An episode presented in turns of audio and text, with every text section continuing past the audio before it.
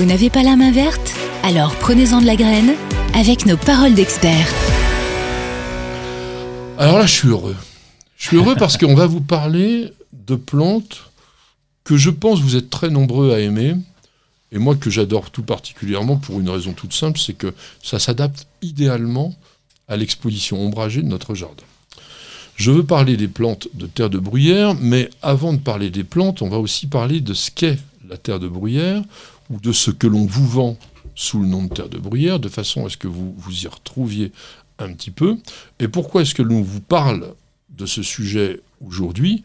Eh bien, c'est que nous sommes, on va dire, un peu en avance sur la saison habituelle de plantation.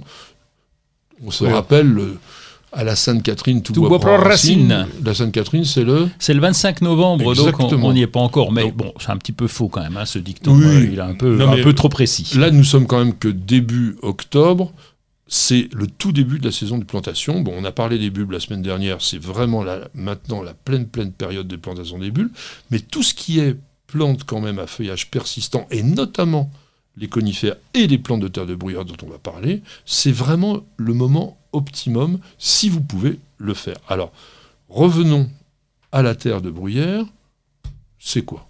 La terre de bruyère, c'est une terre de décomposition, un peu comme du terreau, particulièrement acide, alors qu'on va obtenir de façon, qu'on va pouvoir prélever pour la véritable terre euh, de bruyère, et on a aujourd'hui la terre dite de bruyère, qui est finalement une, ah, entre une, recette qu'on va faire avec beaucoup de, d'écorce de, pin pour rendre un substrat finalement assez acide pour supporter des plantes de terre de bruyère. Alors dans la fausse terre de bruyère, enfin la terre dite de bruyère, on ajoute toujours du sable, hein, parce que il faut savoir que la vraie terre de bruyère, elle se forme dans les landes, donc il faut que ça soit d'abord, on va dire, un substrat siliceux, et après vous avez la décomposition naturelle des bruyères et des ajoncs qui font que vous avez l'apport humus, l'apport organique.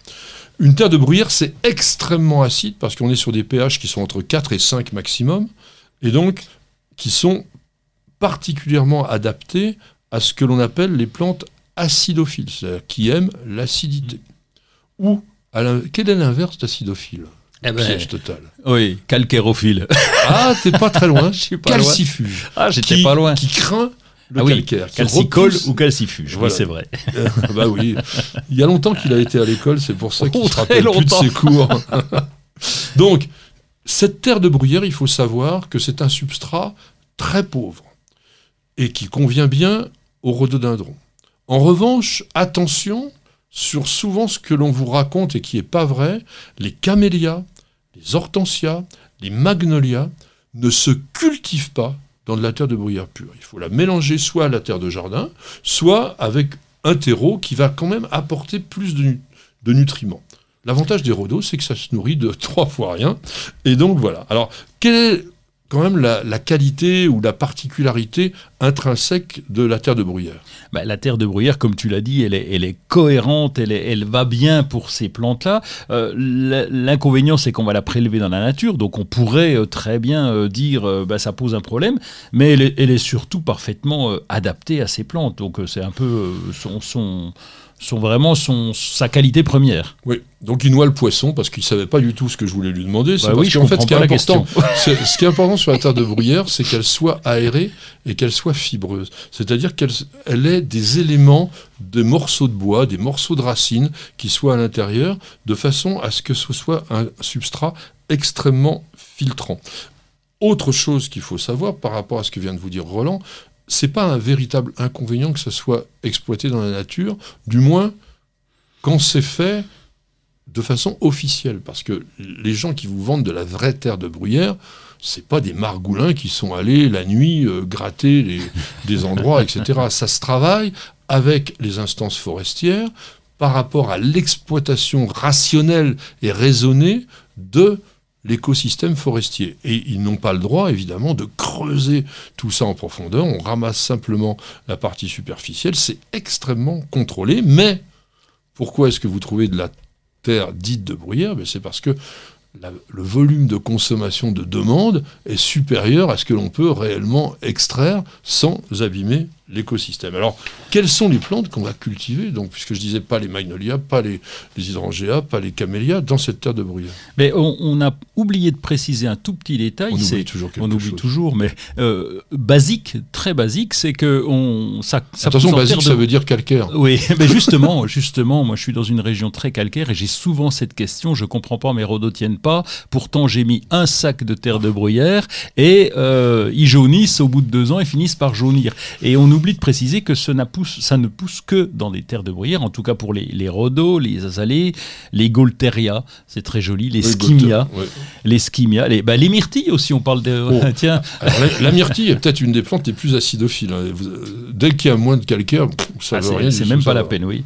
Qu'est-ce qu'on a encore Les calmias. Les là, les j'adore. C'est magnifique. C'est une floraison euh, très printanière. Et là, le détail de la floraison est vraiment superbe. Et puis, les amamélis également. Alors, les amamélis, on peut les mettre un peu comme les camélia, mélange de terre de bruyère et mélange de, terreau. Bah, il y a les bruyères quand même qu'on a oublié. Oui, c'est vrai. Ouais. T'as raison, on oublie toujours un truc. Il y a des plantes un peu moins connues, le zénobia, le muguet en arbre. Je sais pas si tu connais ça. Je vois la floraison, le muguet en arbre. Bah, on a vraiment des, petites grappes de muguet sur un arbuste, c'est quand même joli. Et le cotoé, le, cotoé, on en trouve de ah plus en plus. Il y en a qui ont des, vrais feuillages panachés très beaux. T'as oublié quand même une des plantes qu'on cultive le plus en terre de bruyère, c'est le pieris. Hein, ben oui, parce que tu parlais de muguet en arbre. Et souvent, j'ai tendance à l'appeler aussi le muguet en arbre, le pieris, parce que la fleur ressemble vraiment à, Et une plante que je vous conseille pas, euh, bien que ça soit merveilleux et surtout au niveau du parfum, c'est le daphné. Et pourquoi je vous la conseille pas? Alors d'abord, c'est extrêmement toxique. Enfin, les rhodos aussi, enfin le daphné encore plus, mais surtout, ça crève tout le temps. C'est-à-dire que vous avez une plante, un an, deux ans, trois ans, et tout d'un coup, ah oui, mais, tu n'as pas le droit de dire ça parce que même en plante euh, en pot, simple le Daphné odora, ah qui est parfumé, c'est une merveille et qui fleurit en hiver. Alors là, tu embaumes euh, pas, pas, toute la maison, mais, c'est une plante qui, que vous n'aurez pas en, durable. Ça, est-ce que c'est une maladie ou est-ce que c'est un comportement génétique? Ça a une, ce qu'on appelle une apoplexie. Vous avez une plante, elle est jolie, et puis une semaine après, elle est morte. Donc c'est quand même assez particulier. Bon, il faut le savoir. Hein. Vous n'avez pas besoin de nous écrire pour ça. Si vous, avez le daphné, vous savez que ça va. Alors on trouve du, bois joli aussi dans les bois. Hein. Euh, dans, les, dans les bois un peu acides, c'est pas tout à fait le même. Mais... Daphné méséréum, celui-là. Hein. C'est un autre daphné. Alors, on a parlé un petit peu justement de ces exploitations écologiques, mais on va reparler plutôt de la plantation. Tu parlais, donc j'ai un sol calcaire, j'essaye donc de faire un petit peu bah, ma culture, et puis malgré tout, bah, j'ai des problèmes. Ben oui, parce qu'il ne faut pas oublier une chose, c'est que l'eau dissout les éléments minéraux, et dans un, sol calcaire, ça dissout le calcaire. Et donc vous avez des infiltrations calcaires dans l'endroit où vous avez mis votre eau même s'il est dans terre de bruyère. Donc petit à petit, ça devient de moins en moins acide. Qu'est-ce qu'il faut faire pour éviter ça? Soit vous faites un très grand trou, pas profond particulièrement, 50 cm ça suffit. Mais large, 1 mètre, parce que les racines vont s'étaler. Et vous allez tapisser tout ça avec un feutre.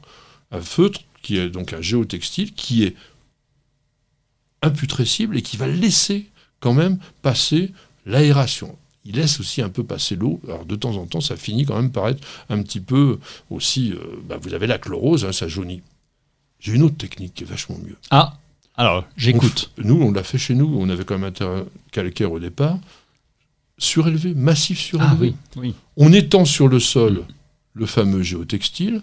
On fait un petit muret qui peut être aussi un amas. Euh, nous, on avait mis des traverses de chemin de fer, etc. 50 cm de haut. Vous remplissez ça avec la terre de brouillard et vous en avez pour 15 ans. Oui, et c'est le seul moyen, parce que même le coût du sac ou du gros, des trois sacs, quatre sacs si vous voulez, mais c'est que les racines finissent par normalement, pousser aussi. Normalement, il faudrait un mètre cube par arbre, ça serait quand même la minimum.